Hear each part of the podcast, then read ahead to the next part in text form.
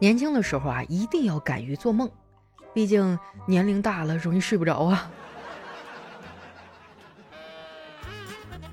嗨，大家好，这里是喜马拉雅出品的《非常柳佳期》，我是你们的好朋友佳期。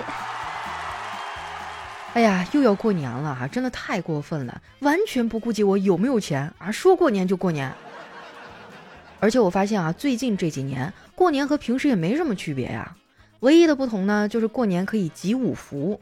哎，我看今年大家对集福这个事儿呢，依旧很热情。我就纳闷儿了，你说集福有什么意思呢？把我搞到手，不就是你最大的幸福吗？啊，当然开个玩笑哈。其实呢，我也在集福，不过呀，我跟你们不一样。你们集五福呢，是为了好玩儿，而我，我是真的需要这笔钱。手机前的小伙伴们哈，你们有没有吉福哈？手里有没有富裕的哈？咱们换一下呀。我有那个敬业福和生肖福啊，我想换周大福或者是周六福，有意者请私信联系我啊。另外呢，我郑重声明一下啊，杨国福勿扰。我在朋友圈呢也发了这段话啊，丸子说你是不是想钱想疯了？我有什么办法呀？你说过年真的太烧钱了，别的不说，拜年送礼就是一笔不小的开支。说实话，我真的不太想见我那些亲戚们。我感觉我过年回家哈就三个作用：一呢是圆亲戚们的媒婆梦；二呢就是让亲戚们过过嘴瘾；三呢就是当小辈儿们的反面教材。以前每到这个时候啊，我就会特别的难受。但这几年我想开了，他们说他们的，我过我的。人类最无聊的脑活动之一啊，就是不断的思考别人怎么看待自己。反正我现在已经解脱了。在社会上混了这么多年啊，锅都背了好几十个了，那点风言风语对我来说真的不算什么。不过呢，每个人的感受度不一样哈，有的人就会受不了。我有的同事呢，就因为谣言离职的。他走的那天呢，还请我吃了饭啊，感谢我这么长时间对他的照顾。哎，我当时特别难受，不瞒你们说啊，每次有同事离职，哎，我都特别伤心啊，倒不是因为感情深哈，而是因为。领导极有可能会把他的工作分配给我，那感觉真的太难受了。我们领导那真的是想起来一出是一出。昨天中午啊，不知道抽啥风，心血来潮啊，要给我们讲团队凝聚力。就见他走过来啊，拿起一根筷子，咔嚓一下就给掰断了。然后呢，跟我们说：“看，一个人的力量是有限的啊！”巴拉巴拉巴拉，就后面说了一大堆。哎，我当时内心非常非常的激动。我心想，我操，这就给我掰断了？不是，那我这份外卖你是打算让我用手吃吗？我们领导真的是让人琢磨不透啊！我有时候都不知道他到底在想啥。前几天呢，我们天天摸鱼哈，就没人管。昨天下班时间啊，已经过去了两个多小时了，都没有什么活可以干。领导呢，还没有一点想要收工的意思。我们就各自在工位上尴尬的坐了一会儿。后来实在忍不住了。一起走到领导的身边，个个呢都是撸胳膊挽袖子。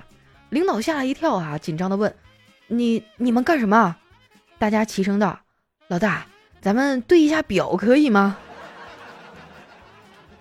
后来在我们的软磨硬泡、各种暗示之下呀，终于下班了。下班等地铁的时候呢，我闲着无聊啊，就跟丸子微信聊起了八卦。结果因为聊得太嗨了啊，最后聊到了凌晨两点多。平时我可没有这么话痨哈，我甚至还有一点点社恐。我发现了，我这个人呢，好像有两个极端，啊，一言不发，还有过度分享。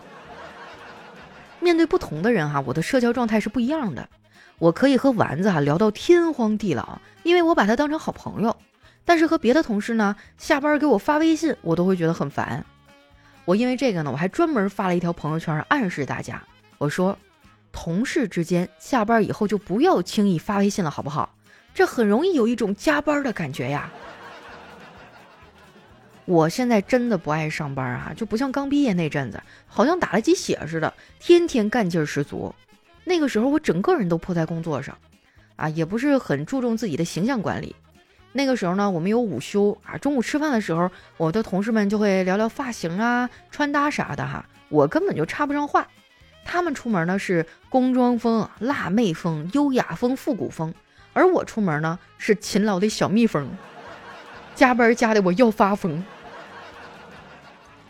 不过哈，这种饱满的工作热情呢，保持了不到一年，我就歇菜了。这老板给我打鸡血也不管用了，因为我发现鸡呀浑身都是鸡血，但是鸡自己好像也没有什么干劲儿。闲下来之后呢，我就开始考虑我的个人问题啊。但是找对象这个事儿呢，真的太难了，我根本就不知道应该去哪里认识异性的朋友。闺蜜呢就给我出主意啊，让我好好的打游戏，在游戏里找个对象。我不信呢，我就问她，游戏里真的能找到对象吗？她点点头说：“真的呀，我跟你说啊，我对象就是打游戏的时候跟别人跑的。”我真想一首绿光送给我的闺蜜哈。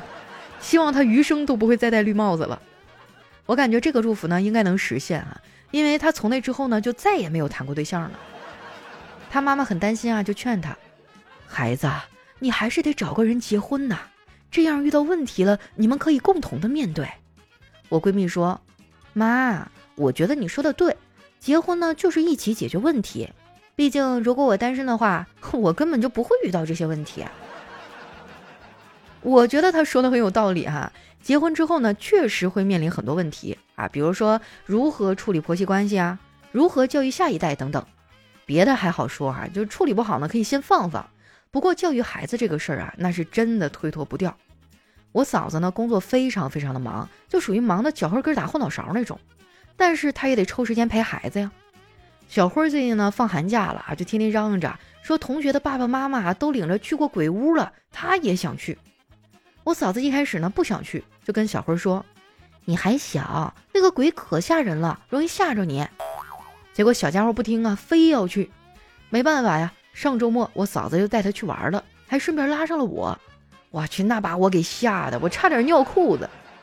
本来我以为啊小辉也会害怕，没想到一出来他就大声嚷嚷：“哼，我还以为鬼有多吓人呢，还没有我妈妈生气的时候吓人。”我嫂子当时那脸就绿了，我怕小辉挨揍啊，就赶紧说：“哎，嫂子啊，我看附近还有一博物馆，那既然来了，要不咱们也去看看？”小辉听了以后非常的开心啊，拽着我就出去打车。那个博物馆很不错哈，有很多历史悠久的展品。哎，我就一边看一边赞叹古人的智慧呀。小辉呢也是变身为好奇宝宝，一路上问个不停。哎，我嫂子也是一一给他解答。我当时就觉得哈，当妈真的太累了，带孩子出去玩还得提前做功课。不过话说回来啊，我嫂子真的是学识渊博呀，问她啥她都知道。我也趁机呢跟她聊了一会儿，最后啊居然聊到了生死。我就问我嫂子：“嫂子啊，你将来打算怎么处理自己的骨灰啊？”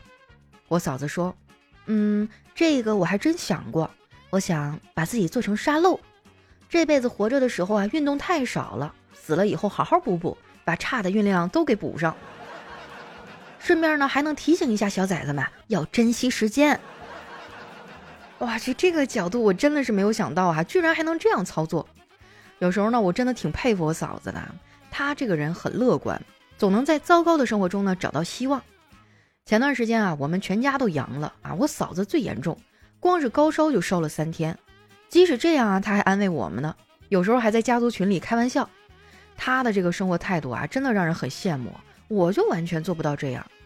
你们之前应该听过半杯水的故事，对吧？面对半杯水呢，乐观的人会觉得这杯水还剩下半杯呢，而悲观的人呢会觉得这杯水只剩下半杯了。而我会觉得这杯水都过得比我好。阳康了之后啊，有一次大家在群里呢交流得病的感受。我发现啊，我们家每一个人的毒株都不太一样，虽然得的是一种病吧，但是症状完全不同。我觉得这次新冠的症状啊，真的是因人而异的。这感觉呢，就像我们小时候学的那篇课文，叫《小马过河》。哎，那小马问小松鼠：“水深吗？”松鼠说：“太深了，我朋友过河都被淹死了。”这个小马又问长颈鹿：“水深吗？”长颈鹿说：“挺浅的呀，这水还没有到我的膝盖呢。”小马呢，又去问老黄牛啊，水深吗？结果黄牛笑着说：“哈哈，要布洛芬吗？”不瞒你们说啊，我到现在都没有买到布洛芬。好在我的朋友比较多啊，关键的时候呢，大家都给我匀了一点，这才能挺过去。丸子他们呢就很羡慕，问我怎么能有这么多的朋友。其实啊，这个很简单，如果你想要朋友，那你就去对喜欢的人表白，哎，对方一定会主动提出来，咱们俩还是做朋友更合适。说起来呀，丸子今年也要带叨叨回家过年了。其实叨叨呢早就见过丸子爸妈了。吃饭那天啊，除了丸子爸妈，他的七大姑八大姨全都去了，这给叨叨紧张的一个劲儿的喝酒。最后呢，酒壮怂人胆呐，叨叨鼓起勇气啊，跟丸子的爸妈说：“您二老就放心吧，就算家里只剩一碗汤，我也会让他先喝的。”丸子啊正在那感动呢，在一旁的二货表弟来了一句。汤一般都是上面稀下面稠啊，这个空气突然就安静了啊，这个气氛也是尴尬到了极点。丸子呢看情况不太对啊，就赶紧转移话题说：“老弟呀，我看你每天的微信步数都在前几名，是什么激励你每天走这么多步的呀？”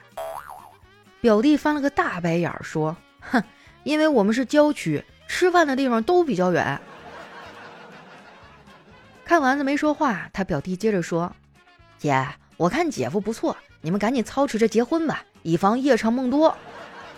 丸子就打哈哈说：“哼，夜长也未必梦多，但是想吃的一定很多。”